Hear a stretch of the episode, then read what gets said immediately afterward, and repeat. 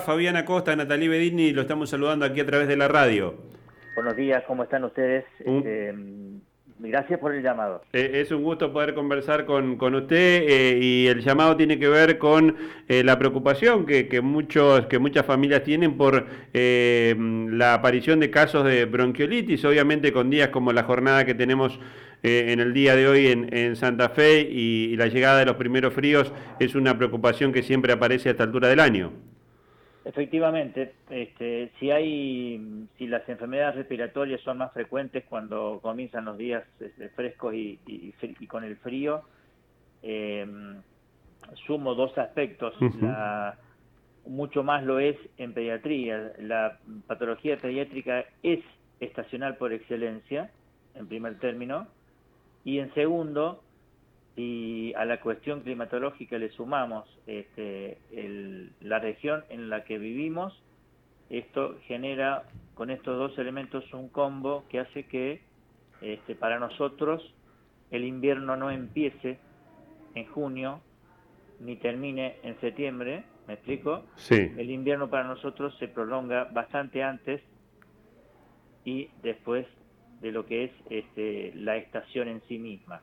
Y en este sentido, venimos ya hace más de 20 días con un aumento progresivo y sostenido de la consulta y de atención y demanda de atención por guardia central del hospital, en su gran mayoría casos que tienen que ver con problemas respiratorios, lo cual genera también que es un alto porcentaje o un porcentaje de esos pacientes se tenga que después internar y, estamos viviendo momentos este, complicados en relación con la ocupación de camas y con la necesidad de dar respuesta este, al paciente que la necesite, tanto atención como internación.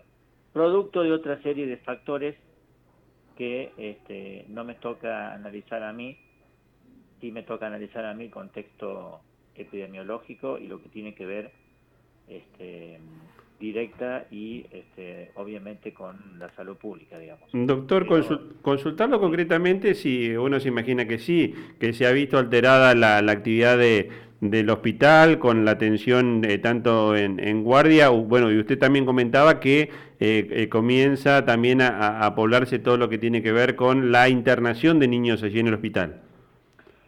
Nosotros, este, el año, para ponerlo en contexto, el, año que tiene 52 semanas, para nosotros son semanas, 52 eh, semanas epidemiológicas.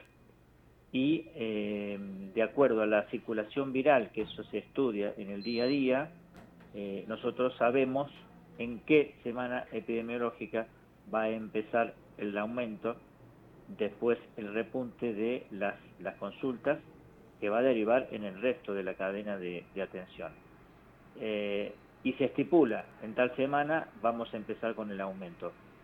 Aproximadamente tres semanas antes de la que estaba estipulado el, pico, claro. hemos notado un aumento ya importante de este, demanda de atención por nuestra Guardia Central con números que son realmente para tener en cuenta y para prestarle atención. ¿Cuántos chicos, por ejemplo, diariamente son atendidos en, guardia por este tipo de, afecciones respiratorias? Y nosotros estamos superando las 360 consultas diarias. Y esto se da también, doctor, en el marco eh, de la atención que ustedes brindan al, resto de las patologías, ¿no? Porque, bueno, esto específicamente con el tema de enfermedades respiratorias. Consultarle, eh, em, por ejemplo, eh, también por lo que es gripe común, influenza, tema COVID, venimos también de muchos casos de dengue. Nosotros hemos, este, en, puntualmente en dengue hemos tenido un solo un solo paciente con cierta complicación. Sí. Este, hemos tenido algunas sospechas y algunos cuadros compatibles con. Eh, no ha sido significante en pediatría. Quiero recalcar esto. Sí. En pediatría no ha sido significante este, el dengue, sí lo ha sido en materia de salud pública este, en el resto de la población. Claro. Eh, lo demás, decir que fuera de lo que es atención por guardia central, eh, en el hospital, por ser el, hospital más complejo, tercer nivel de complejidad, nosotros no tenemos pediatras clínicos haciendo consultorio como lo tienen los centros de salud. Tenemos subespecialidades pediátricas, tenemos concretamente 32 subespecialidades pediátricas que sí hacen consultorio, pero de pacientes de la especialidad este, que pueden o no tener una, una intercurrencia o un cuadro respiratorio puntual en alguno de los controles. Estamos hablando solo de consulta por guardia central, el número que les acabo de dar. Doctor, Natalie Bedini de este lado lo saluda, ¿cómo está?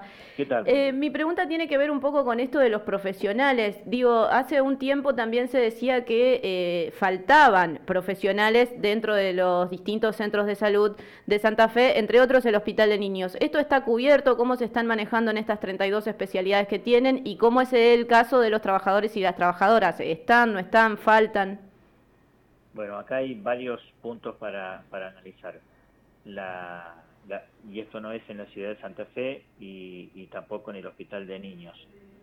La medicina, esto es noticia nacional de hace ya varios, varios meses, la medicina o la salud pública, por decirlo en términos reales, está de algún modo en crisis en nuestro país por una serie de factores.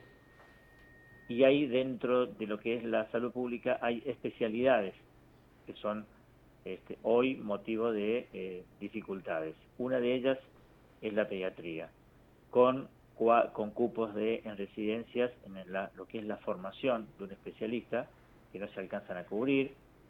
Este, el año pasado en hospitales íconos pediátricos como el Sol María Ludovica de La Plata, de 25 cargos y cubrieron 4. En nuestro hospital se cubrió exactamente el 50% de los cargos para hacer formación de residencia y lo a cierto número similar en otros hospitales pediátricos del país. Volviendo a nuestro contexto, eh, nosotros hemos, el hospital sí tiene que seguir funcionando obviamente con los residentes que nos puedan entrar, pero eh, digo, es un sistema que está en crisis y en esta época justamente es la época en la que los médicos recibidos se, eh, se inscriben es el llamado a cubrir cargos de residencia. No tenemos todavía el dato porque no ha cerrado la inscripción, pero este, ya hay proyecciones que vamos a tener la realidad del año pasado eh, o menos inscriptos.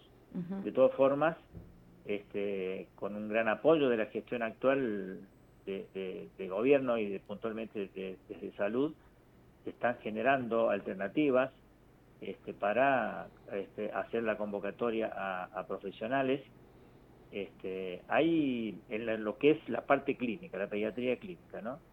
Las especialidades requieren otro también otro, otro sistema y otro tipo de formación y hay especialidades que este, en donde se formen, lo más este, habitual es hacerlo en Buenos Aires, Ricardo Gutiérrez, Garrahan, eh, no, no, no hay este, inscriptos y después esos profesionales se distribuyen por el país. Hay especialidades también que tienen hoy, no en estado de emergencia, pero que tienen hoy cierto nivel de criticidad a futuro eh, y que estamos tratando de, con la formación nuestra, tratar de estimular a nuestros residentes que una vez formados en pediatría clínica, pediatría básica, este, eh, hagan determinadas especialidades para después puedan retornar al, hospital.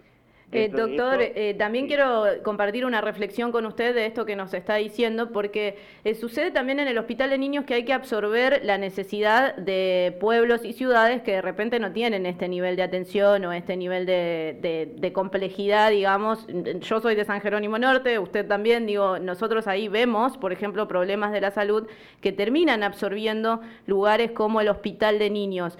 también esto es difícil de abordar a la hora de tener profesionales para toda la provincia. Nosotros, y esto con orgullo lo digo porque yo me formé en este hospital, empecé mi formación en el hospital, en el viejo Ricardo Gutiérrez y la concluí acá, fui parte de la migración, amo este hospital, es mi segunda casa, este, y con orgullo digo esto, este es el hospital pediátrico más importante de la provincia. Eh, en Rosario no, no hay un hospital de la complejidad de la que tenemos nosotros en algunas especialidades y no solo damos respuesta en líneas generales al centro norte de la provincia, sino estamos atendiendo y dándole respuesta sanitaria a provincias vecinas. Esto es Entre Ríos, Santiago del Estero, Corrientes. En algunas especialidades hemos atendido a, incluso hasta pacientes de Paraguay y de Bolivia.